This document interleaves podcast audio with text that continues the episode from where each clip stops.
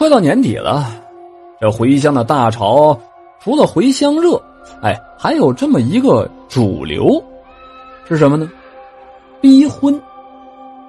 不论男女，凡是到了这个年纪没有结婚，或者呢啊没有对象的，都会被逼婚。有对象的呢，还没领证的那些还好一些，可以说呀啊需要时间把工作、房子、车子等等都安置好。至于那些连对象都没有的，这快过年了，可就头疼了。甚至很多人不约而同的会在网上租一个临时的男友或者女友，带回到家里边去应付一下。在这样的趋势之下，就催生了一个行业，专门提供美女帅哥供你租回家去应付家人。小李。被父母逼婚逼的呀，那真的是快要疯了。万般无奈之下，他也学着同事，准备在网上找一个，先带回家里边去对付一下父母再说吧。于是上网开始搜索，嚯，你还别说啊，这上边的美女还真不少。小李选了一个长相比较甜美的女孩，和对方联系上了。谈好了价格和细节，按照约定，俩人还得先见上一面。这天，俩人在咖啡馆里边见面。见面之后，小李仔仔细细的将对方打量了很久。皮肤白皙，特别的白，没化妆都比那些个化过妆的女孩子要白嫩的很多。身材偏瘦，笑容甜美，穿着一身白衣。跟个仙女似的，这下小李放心了。约好了日子，两个人在汽车站碰头，将这个名叫淘淘的女孩子带回了家。淘淘嘛，她这个各方面都不错，不仅小李这个雇主满意，小李的父母那也真的是乐得合不拢嘴了，到处的跟邻居说啊，自己那儿媳妇儿。又好看又懂事儿，这下小李放心了。虽然说小李花了不少的钱，淘淘呢来暂时应付一下自己的父母，可是这会儿啊，他有点真心的喜欢上淘淘了。在得知了淘淘啊目前还是单身的情况下，小李就决定了，他要用心的去追淘淘，说不定能来一个假戏真做，成就着。一段姻缘佳话呢。这天晚上吃过晚饭之后，小李就带淘淘出去逛逛。哎，这也是当初协议里边说好的，两个人呢要像真正的情侣一般，不能让家里边看出一点的破绽。出门了之后，小李趁机给淘淘买礼物，淘淘也收下了，脸上还带着笑容。小李特别激动啊，哎。看来这是有门啊！一晚上，俩人一边走一边聊天，之间呢也熟悉了不少。回到家之后，父母给安排住在一个房间里。可是关上门之后，这小李呀有点不好意思了，急急忙忙的从柜子里边抱出了两床被子，准备着打地铺。没想到，淘淘呢眼疾手快的抢下了他的被子，放到床上。小李傻眼了。呆呆的看着淘淘，却见淘淘低着头扭扭捏捏的。小李也不傻呀，马上就明白了，淘淘这是给自己暗示呢。他紧张的双手不停的搓动着，脸上冒出了些许的汗珠来，而且这喉咙啊也有一些发紧了。踌躇了半天，小李终于鼓起了勇气，三步并两步的来到淘淘的身边，一把抱起了淘淘。俩人就开始滚起了床单来。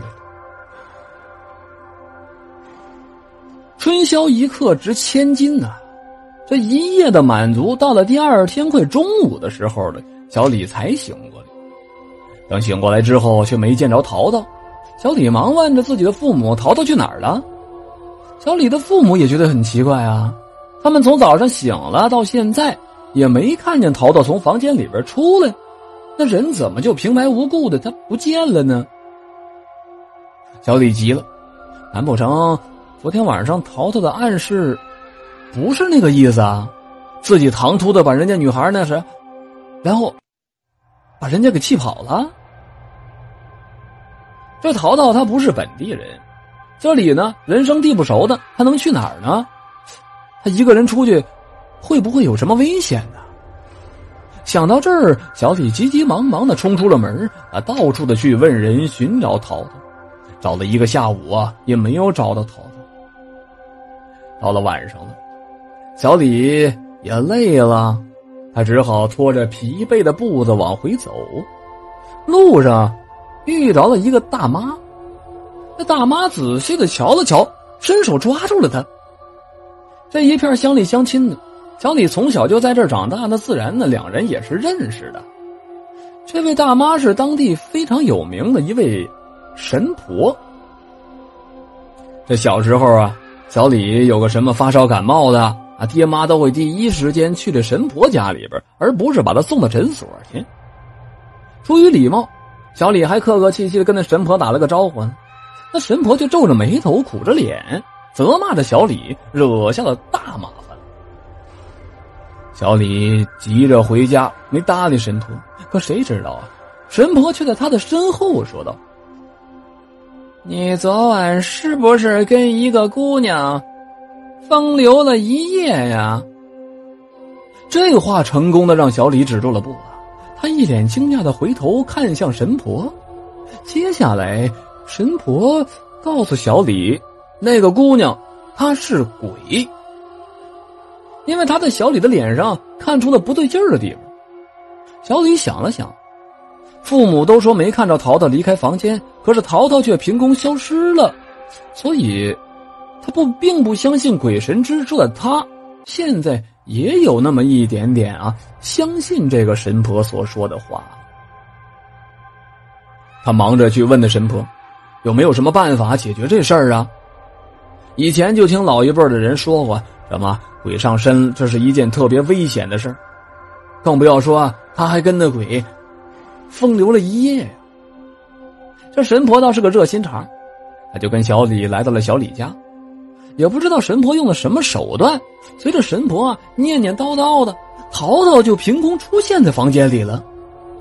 借此机会，小李马上问淘淘为什么要来害自己啊？看着小李，淘淘的秀丽的面盘上闪过了一丝悲伤。接下来，他给小李讲了一个故事。去年过年的时候。他为了帮父母凑齐弟弟出国读研的学费，他也学着别人在这网站上将自己出租，作为女朋友让男人带回家里。可是悲剧就在这个时候发生，因为她长得漂亮啊，男人一时之间没把持住，欺负了淘淘。淘淘那是新生代的大学生，很有法律意识的，所以他决定要用法律来捍卫自己的权利。那个男人呢？见淘淘铁了心了，要把自己告到法院去，结果干脆是一不做二不休，把淘淘给弄死了。死在异乡，而且还死得很冤，淘淘心中很是悲愤，所以呢，他就想要报复男人。这也就是为什么他今年还跑出来把自己出租出来的原因。但是这小李呢，偏偏是一老实人，就是很喜欢淘淘。却并没有趁机啊去占他便宜。淘淘在心里边很后悔，他恨自己去年为什么没碰到小李呢？如果当时碰到小李的话，那说不定两个人还可以成就一段佳话。所以，昨天夜里他陪着小李风流了一夜之后，深知如果自己再继续留下来的话，一定会给小李的身体带来影响。所以一大早上呢。就偷偷的跑掉。原来是这样啊！听到这儿，小李原本气愤的心情也变成了遗憾。他也很为淘淘感到委屈，所以自己呢掏了点钱，请神婆帮忙，看在淘淘死的冤份的份上，给淘淘的鬼魂找了一个好的去处，不要让他再在这里做一只孤魂野鬼。